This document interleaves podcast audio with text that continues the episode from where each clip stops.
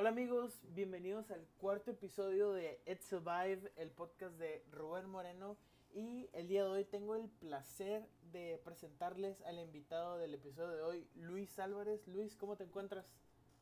Pues la verdad, bastante bien. El placer es todo mío de estar aquí. Ya tenía ganas de sentarme y hablar contigo un rato, amigo. Eso es, eso es. Y el tema de hoy va a ser el amor y el valor propio. Es decir, el autoestima, eh, las ganas de hacer algo, entre otras cosas. Y autoconfianza. La autoconfianza, que es muy importante en cualquier aspecto, no nomás en, en, en, algún aspecto competitivo o en alguna, en alguna otra cosa. Y para empezar, les voy a dar una definición un poco corta de, de lo que es el amor. No es nada filosófico ni nada, es más o, más o menos como que la definición coloquial, vaya, pues, de amor. Eh, dice, el amor como tal es bastante complicado porque existen muchos tipos de amor, como es el de una madre, el dueño de una mascota, etc. Lo que sí es cierto es que amar no es una tarea fácil, debido a que el amor es socialmente influenciado, influenciado y hay maneras de modificarlo. ¿Qué opinas tú al respecto, Luis? Bueno, pues mira, para mí el amor es un sentimiento universal, algo que todos hemos sentido, sentiremos o vamos a sentir con muy, muy, muy pocas excepciones. Son de esas cosas que eh, nos vuelve humanos como tal, que nos hace, que nos ha hecho crecer como especie a lo largo de los años.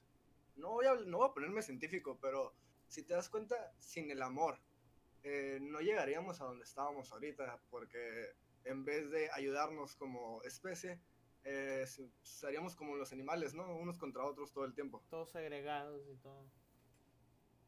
Sí, porque... No, no avanzaríamos. Porque una cosa son los gustos y otra cosa es, es el amor, pues es, es, porque el amor al final de cuentas es una atracción, es algo científico, no es algo que nosotros decidamos o algo de, de nuestra cabeza. Ah, o sea, primero hay que ponerlo la, la diferencia entre gustar y amar. Gustar eso es eso, es esa cosa que te hace sentir cómodo, ¿no?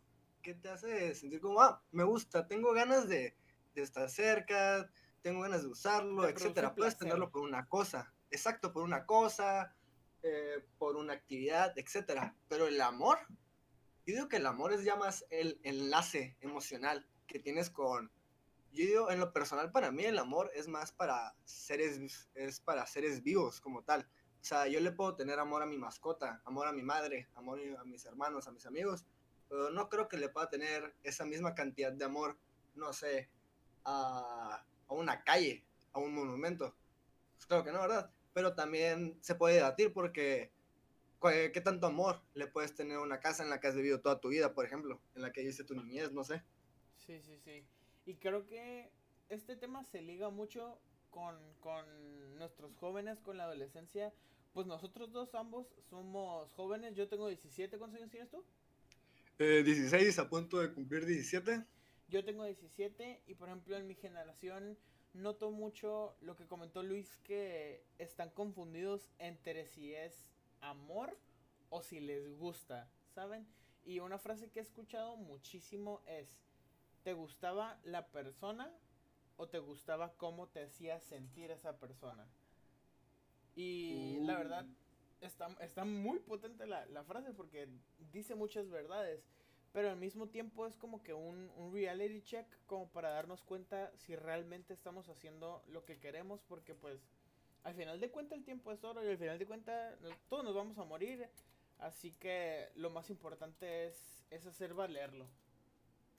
Sí el amor hay que dejarlo así mira. Eh, para las preguntas complicadas no hay respuestas simples y el amor no es una pregunta simple. Para nada el amor es, es, una, es, un, es un sentimiento, es un químico, son muchas cosas, hay diferentes tipos de los que espero podamos hablar aunque sea un poco.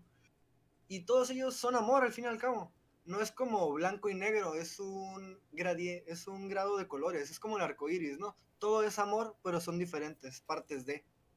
Exacto. Y todo sigue siendo la misma cosa.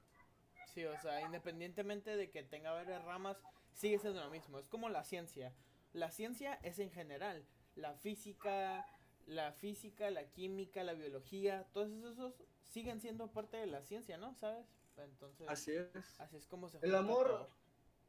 Pero también el amor, yo digo que es, eh, sin importar lo que sea, ¿verdad? Científica, o sea, hay que hablar de más que nada la manera en los que nos afecta. Porque, pues, la importancia del amor en la vida es brutal, si te das cuenta. Sí, más en nuestra edad, pues con, con las Ajá. parejas, todo eso, que era el, el siguiente tema que me quería brincar los, los tipos de pareja, la toxicidad, todo lo que se da a nuestra edad, principalmente a nuestra... ¿por qué En el amor romántico. Ajá, en el amor romántico, entre comillas a veces. Eh, te quería preguntar, ¿por qué crees tú que la mayoría de las relaciones a nuestra edad se da la toxicidad o se da la infidelidad o, o que no perduran esas relaciones? Miren, pues, eh, te voy a dar dos. La primera es la que yo creo es pues, la más real, la que te puedes basar en los hechos, es pues nuestro cerebro está todavía en desarrollo. No somos una persona definida completamente.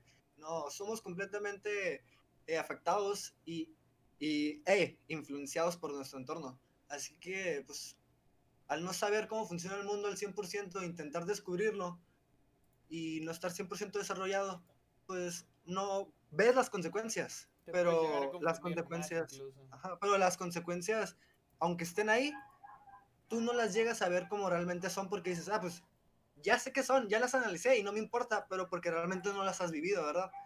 Y cuando las vivas te vas a dar cuenta que sí importan y que sí deberías evitarlas o saber gestionar qué es lo que vas a hacer. Exactamente. No sabíamos lo que teníamos hasta que lo perdimos, como dice la, la famosa frase. Y una de las partes más importantes, uno de los pilares clave para tener una pareja es el amor propio, el amor hacia uno mismo, porque al menos en mi opinión, no puedes tener una pareja si no te amas primero a ti mismo. Es una de las, como, pues no reglas, pero es como que algo que ya está escrito, en mi opinión, es algo como que ¿por qué buscas amor en alguien si tú todavía tienes muchísimo amor que recibir de tu propia parte? Te puedes apapachar, te puedes dar tus propios regalos, o sea, muchísimas cosas.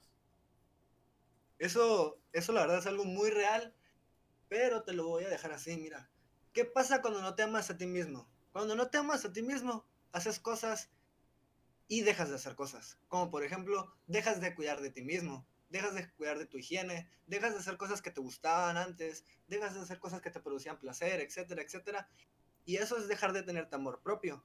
Cuando alguien te dice, cosas que te den esa misma satisfacción. te quedas con la nostalgia de cosas pasadas porque ya no sabes o tienes miedo de buscar cosas nuevas. Todas esas cosas son la falta de amor propio. Por eso cuando alguien te dice, hey, no puedes amar a alguien más si no te amas a ti, lo que realmente te está diciendo es que, hey, mira, fíjate en estos problemas que tienes. Se pueden solucionar y son problemas reales que mucha gente sufre y que están haciendo que una de esas consecuencias es que la gente a tu alrededor se te rechace inconscientemente O no te rechazan por quién eres, sino por los problemas que estás generando. Y esto es, eh, está comprobado científicamente. Exactamente. Muchas veces cuando alguien te rechaza, no siquiera rechazo, simplemente que se nota que, que, que no, no caes bien o, o cualquier detalle, lo primero que pensamos es, ah, no les caigo bien o no les cae como soy yo en persona o algo así. Cuando en realidad ellos se están dando cuenta que algo está mal contigo y lo único que quieren es, pues que, mejorarlo, arreglarlo. Ah.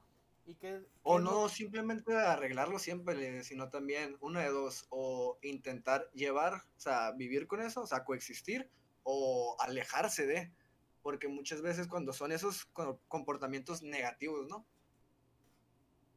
Sí, pues comportamientos negativos y pues no todos son así, pues, o sea, mucha gente a veces lo mira como algo malo o trata de escapar o no sé, pues cada quien... Ah, no, o sea, no me refiero de que, ah, tiene una enfermedad, vaya, no, o sea, lo que me refiero es de que si ves que una persona es muy insegura de sí misma y lo que intenta hacer no es de que es tímida, en el sentido de que, no sé, por ejemplo, es muy presumida o tiene un ego muy alto porque es muy inseguro de sí mismo, porque eso es lo que pasa, que intenta, ¿qué es lo que pasa? La gente lo rechaza. Esa es una de las actitudes negativas eh, a las que yo me refiero, no al hecho de ser tímido, por ejemplo, porque eso es Sí. otro tema diferente. Sí, y todo esto se lleva a cabo de un círculo social que es como le llaman, que básicamente está, está comprobado que nosotros tenemos eh, un círculo de social, de amor, de personas, de amigos en general, con las siguientes eh, características. Tenemos el grupo social de amigos, el grupo social de salud, el grupo social de dinero, el grupo social de amor, de desarrollo personal, de ocio y de profesión. De acuerdo al estudio, el que más tendemos a usar es el de amor y el que menos tendemos a usar es el de desarrollo personal. Y aquí yo quiero incluir algo porque muchas veces para nuestra generación o para la generación en general la palabra desarrollo personal ellos imaginan el cuidado de tu físico, el cuidado del de estar en forma, el comer bien, el no sé, ir al doctor de vez en cuando, un chequeo. Pero el desarrollo personal, se los puedo jurar, el más del 70% es psicológico el desarrollo personal. Así es, en efecto, el desarrollo no solo de tu salud física, sino mucho más importante, el hecho de desarrollar bien tu salud mental es eh, finalmente indispensable para una buena vida. Realmente cualquier persona que tenga cualquier tipo de problema y haya pasado por, eh, no puede decirse desde terapia o cualquier tipo de ayuda, te puede decir que eh, realmente es muy difícil cuidar de ti mismo físicamente si no cuidas de ti mismo primero mentalmente. Exactamente. Así que si estás escuchando esto, viene un, pequeño consejo. Para toda la gente que, que siempre ha escuchado, ya sé que siempre lo decimos, es un cliché lo de ay, lo de ir a psicólogo es para locos. No, no es cierto. Ir para un psicólogo no es para locos. Un psiquiatra es para personas con trastornos mentales, pero eso no significa que estés loco. Significa que, algo, ah. significa que algo en tu cerebro no está bien. En cambio, ir a un psicólogo es diferente, porque tratas tus problemas personales, tus traumas, todo. O sea, es muy beneficioso ir a terapia. Sí, de hecho, cuando la gente habla de psicología y psiquiatría, la diferencia principal eh, que te voy a decir, así para que las puedas distinguir, de, así como one on one, es psicología trata ciertos problemas que no requieren medicamentos para tu, porque tu cerebro, eh, para que tu cerebro funcione bien. Porque aunque no está funcionando bien, se puede recuperar eh, solo con ciertas conductas, porque así es el cerebro, así puede funcionar. Pero después de cierto punto, tu cerebro ya no, ya no se puede recuperar por diferentes cosas, no solo por tus conductas, sino por cómo naciste, descendencia de ADN de tus padres, eh, digo, perdón, tu ascendencia, etcétera, cosas así, sí necesitan, eh, puede ser medicamento o terapia más intensiva que se da por psiquiatras, que la psiquiatría, a diferencia de la psicología, se basa en la medicina y después una maestría en psiquiatría para enfocarse en el cerebro y en la conducta humana de la manera más científica posible, desarrollando medicinas, etcétera. Y de eso es un tema que voy a que me gustaría hablar un poco más rato, un poco después, ya cuando nuestro anfitrión lo diga. Aquí también Luis, Luis, va a empezar su propio podcast, ya me lo anunció, entonces van a estarse pendientes a, a su propio podcast. Obviamente va a estar aquí promocionado de a gratis, va a estar invitado más veces. No porque un invitado está eh, haya estado aquí ya no va a estar, puede estar las veces que sea. Esto, acuérdense que esto es una cuestión de plática, es una cuestión de relajarnos, de, compartir puntos de eh, puntos de vista, etcétera. Y eh, Rubén, ah, perdón, perdón por interrumpirte, pero te quería hacer una pregunta muy importante, ¿no? Eh, yo sé, pues yo somos amigos, ¿no? Y quería preguntarte tu opinión respecto a las medicinas, a todo lo que se tiene cuando una persona, adolescente o adulto, que tiene problemas, eh, trastornos o enfermedades, que son enfermedades al fin y al cabo, ¿no? Pero no tienen nada de malo, y toman medicina, eh, ¿tú cómo, o sea, tú, cómo, tú, cuál es tu opinión al respecto? O sea, elabora. Mm, pues así a primera vista lo acepto completamente. ¿Por qué? Porque una, ellos no son yo, ¿sabes? O sea, ellos tienen su propia vida, ellos han vivido sus propias cosas, ellos han sufrido. Ah, pero no desde el aspecto, perdón, de estar en contra o a favor, porque como tú dijiste, es cada quien, ¿verdad? No. pero, yo digo, ¿qué opinas al respecto de lo que hace tu cerebro?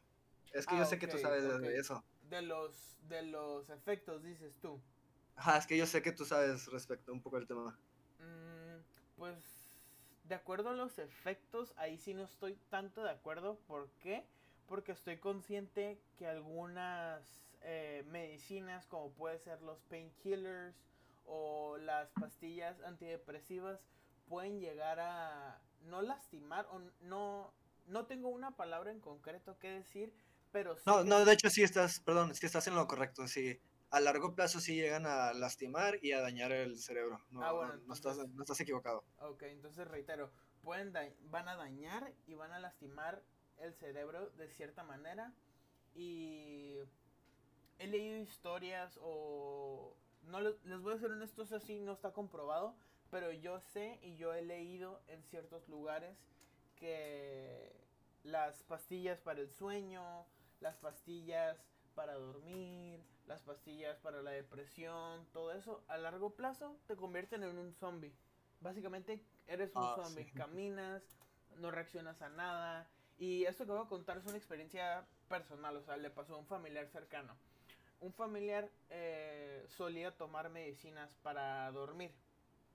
Y cuando una vez que fue una consulta con un doctor, se lo comentó, le dijo, oye doctor, yo soy consumidor de pastillas para dormir, me las recomienda, qué tanta dosis y todo eso. Y el doctor le dijo, señora, si usted quiere ver crecer a sus nietos, deje de tomar esa pastilla. Entonces, imagínense usted, Oh. imagínense usted, ustedes el daño que te provoca para que un doctor te diga eso. Está bastante impresionante.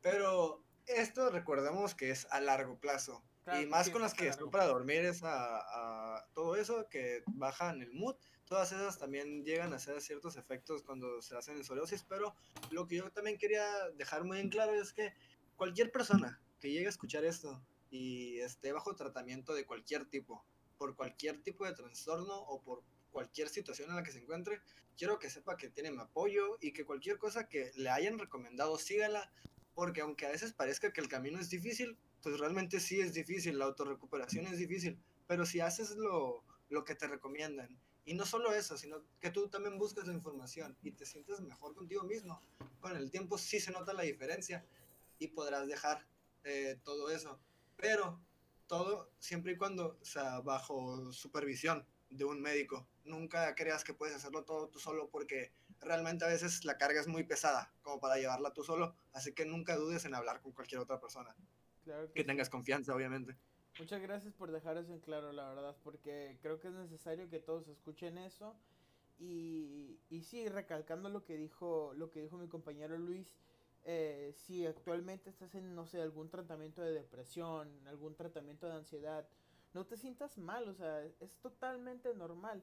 Y si no te las quieres tomar porque te van a hacer daño, porque te, o porque te van a juzgar, solo piensa, al final del día, ¿quién es el afectado? Tú. ¿A quién le van a beneficiar esas pastillas si te las tomas? ¿A ti? ¿Quién se, va a quién se va a sentir mejor si sigues las recomendaciones de los doctores o de quien sea que estés viendo? Tú. Entonces te conviene, hazlo, adelante, no pasa nada. La decisión es tuya. Entonces, adelante. ¿Qué Vivimos en un... ¿Mande? Adelante, tú, tú, tú. No, yo también quería recalcar algo sobre algo sencillo, ¿no? Sobre la sobre el amor propio. Eh, algo que mucha gente le puede llegar a pasar también es que piensas que todo, o sea, una vez que sales de una de un bajón, hay que decirlo así, ¿no? Te sentiste triste unos días, lo que sea, pero quieres mejorar contigo mismo, ¿no? Pero llega una parte donde si no tienes cuidado y no haces las cosas bien al respecto de ponerte horarios, hacer una rutina, tener una mejor vida, porque no es algo que puedes hacer de la noche a la mañana, eso es lo que quería decir. Es una rutina que tienes que hacer durante el resto eh, de- del tiempo para vivir feliz, para vivir Pueden ser contento. meses, incluso años. Hay gente que vive con ese medicamento años. Sí, y, y aunque no sea sin los medicamentos, eh, eh, lo que hagas para mejorar es algo que vas a tener que seguir haciendo porque es algo que nos ayuda. Por ejemplo, el ejercicio es de las mejores ayudas contra la depresión y no es algo que vayas a hacer dos semanas y te curaste de depresión y ya nunca hiciste ejercicio. No, o sea, No, no, eh, el ejercicio ayuda a la depresión porque es un gran hábito que nos ayuda, que ayuda al cerebro, ayuda al cuerpo, etc. Eso es uno de lo que es lo que quiero decir. Eh, no puedes arreglarte con una pastilla. Tienes, la pastilla es para que puedas arreglarte, ¿me entiendo?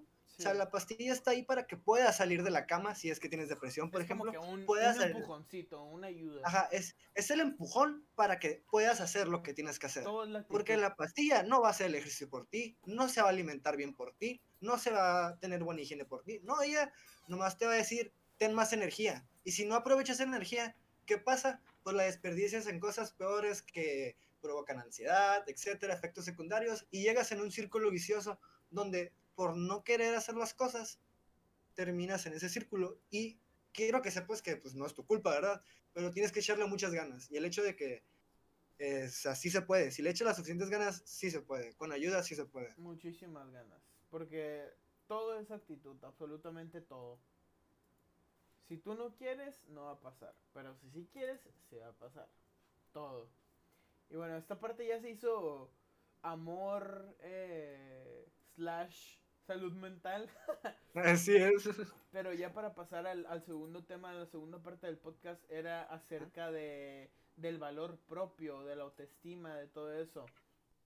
Y para empezar quiero comentar em, quiero comentar algo acerca del potencial en las personas.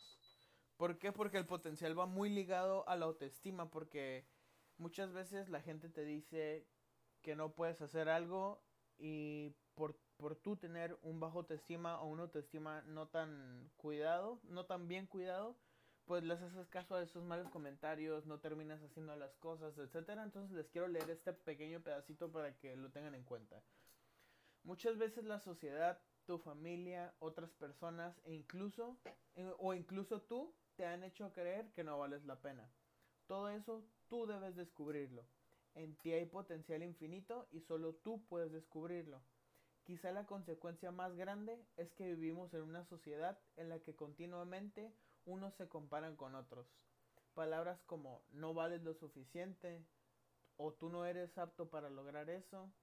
Todas esas cosas son literalmente comentarios. Si lo tomamos como son, son vilmente comentarios. ¿A qué me refiero? Por ejemplo, la oración. No vales lo suficiente. Si lo tomas de la manera literal, ¿qué es? ¿Una palabra?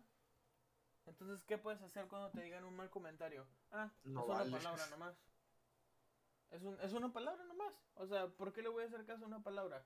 En cambio, si es un comentario bueno, ¿qué haces? Lo tomas, lo aceptas, lo aprecias. O sea, como les digo, todo es cuestión de actitud y de. de, de, de valorarte a ti mismo. Sí, yo, yo quiero agregar, ¿no? En esta parte del tema de que, mira, la vida, eh, la vida no es una ciencia exacta como las matemáticas. No puedes medir tu eficiencia, tu valor, tu, lo que vales como persona de, con un número, con, con algo, porque no es algo exacto, no es 2 más 2 es 4. Esto pasa en matemáticas porque es un lenguaje, etcétera, ¿no? Pero en la vida real somos personas con reacciones diferentes que pensamos, que sentimos, y pues, eh, cómo te valoras a ti mismo es, no depende y no se puede medir eh, de los demás, sino de, lo- de cómo tú te sientas al respecto de tu vida, de tus decisiones, de lo que has hecho, de lo que haces para continuar todos los días cuando te despiertas en la mañana. No puedes eh, simplemente eh, decir, no valgo la pena porque no gano dinero o algo así. Pues hay gente a la que no le gusta trabajar y le gusta estar en los parques y ver el cielo y eh, por eso están mal. No, no es que no valgan la pena, es, Es que así, vida. así les gusta ver, así, Así, es decidieron vivir su vida. y, y no tiene nada de malo, ¿me entiendes? Eh, todos valemos lo mismo porque todos somos la, todos al final venimos de lo mismo, ¿no? ¿Me entiendes? Sí, como dijo eh, un compañero, un amigo, le mando un saludo si está escuchando esto, Cristóbal Méndez, mencionó en, en- en un podcast, con el simple hecho de nacer, vale lo mismo que un doctor, que una, que una enfermera, que un empresario, vale lo mismo que cualquier persona en este mundo. Y el que te intente decir lo contrario es porque no sabe su, su propio lugar en este lugar. Exactamente, no sabe su propio lugar y su propio valor en este mundo. También para ya para final, para finalizar ahora sí, les quiero dar unos pequeños consejos para que puedan, no sé, su amor propio, su, su valor, su autoestima, todo eso, les recomiendo cuidar de su tiempo de trabajo, su tranquilidad, sus pasiones. Sus pasiones puede ser pintar, cocinar, lo que sea. Eh, su familia, más ahorita en estos tiempos que estamos todos unidos, todos en familia, todas las familias están en la misma casa, hermanos, papás, hijos, entonces que se lleven mal, pues todavía como que afecta un poco más, ¿no? La salud, obviamente, otra vez en estos tiempos, traten de desinfectar todo, traten de cuidar todo, usen cubrebocas, usen guantes si es posible. Eh, la, siguiente es sus sueños y sus metas. No sé qué, qué metas tengan. En el podcast pasado comentábamos que los sueños y las metas no necesariamente tienen que ser eh, a largo plazo, pueden ser a corto plazo. Por ejemplo, una meta mía puede ser salir de la cuarentena sin que me dé coronavirus. Por más simple que suene, eso es una meta. ¿Por qué? Porque es para mí la meta. Y la última y más importante, tus valores y tus creencias. ¿Algo que quieras añadir, Luis? Sí, yo quería agregar el mensaje de eh, sobre cómo cuidar de ti mismo un poco más, ¿no? Eh, ahorita en esta cuarentena sé que no tenemos buenos horarios, buenas rutinas, y de que hay veces que intentamos hacer cosas de que vemos en nuestro celular, nuestras aplicaciones, ¿no? De que, ah, esta rutina es la 30 días y vas a estar bien mamado, o no sé, eh, haz esta cosa por 20 días y vas a aprender un nuevo idioma, o todas las publicaciones que has visto de gente que tienen eh, que está en su piscina y tú no estás en tu casa, o lo carros ¿no? de lujo, o de que todas esas publicaciones de que si sales de esta cuarentena sin un nuevo talento o un nuevo hobby, es tu culpa. No, no es cierto, tranquilo, llévatelo con, llévatelo con calma. Lo que tienes que hacer es saber que todo es algo constante. Deberías, lo que tienes que hacer es despertarte y dormirte todos los días a la misma hora, plantearte lo que quieres hacer, tus metas bien, hacerte un pequeño horario, no una rutina que seguir al pie de la letra porque eso te puede dañar hasta más. Yo digo un horario en el que sepas de qué hora, qué hora puedes hacer ciertas cosas o qué, cosas puedes hacer, como por ejemplo, no sé, me despierto, me arreglo, desayuno, ejercicio, me voy a correr y después tengo un rato para mí para descansar. Después hago algo que me guste, escribir, pintar, no sé, y luego descansar otra vez. Es tu tiempo, haz lo que quieras con él, pero intenta ordenarlo un poco, porque, para, porque de esa forma te darás cuenta que tienes tiempo para hacer todas esas cosas que creías que, que no podías hacer, como ejercitarte, eh, como eh, ir a bicicleta todos los días como dijiste que ibas a hacer, como mejorar tu rendimiento en cierto videojuego. Eh, no solo tienen que ser cosas esenciales para la vida que te, digan tus padres, cosas así, pueden ser cosas que te gusten a ti, no sé, mejoraste, mejoraste cómo bailaste, mejoraste eh, una nueva habilidad rara que nadie conoce sobre cómo hacer que una pelota brinque tres veces así, a qué no importa, pero si lo hiciste por ti está bien disfrútalo e intenta pasártelo lo mejor hasta que esto se calme. Exactamente. Y, recuerda que todo depende de ti. Tú déjate llevar, déjate llevar, siempre con confianza. La gente siempre va a poder sentir la, la tensión en el aire, en el espacio. Así que tú simplemente déjate llevar. Podrás pensar en lo que sea que te esté estresando, pero no te pongas ansioso, no te pongas duro. Eh, ¿Por qué? Porque no funciona de nada y estoy 100% seguro que va a trabajar. Muchas gracias por haber escuchado el cuarto episodio de It's a Vibe, el podcast de Rubén Moreno, junto con Luis Álvarez. Luis, ¿cuáles son tus redes sociales? Bueno, pues eh, son arroba luis-pecados y arroba el trufas mask. Así que vayan a seguirlo en sus redes sociales. Muchas gracias por escuchar It's a Vibe y recuerden, si la tomas en serio, la vida es una tragedia, pero si aprendes a reír, se convertirá en comedia. Muchas gracias.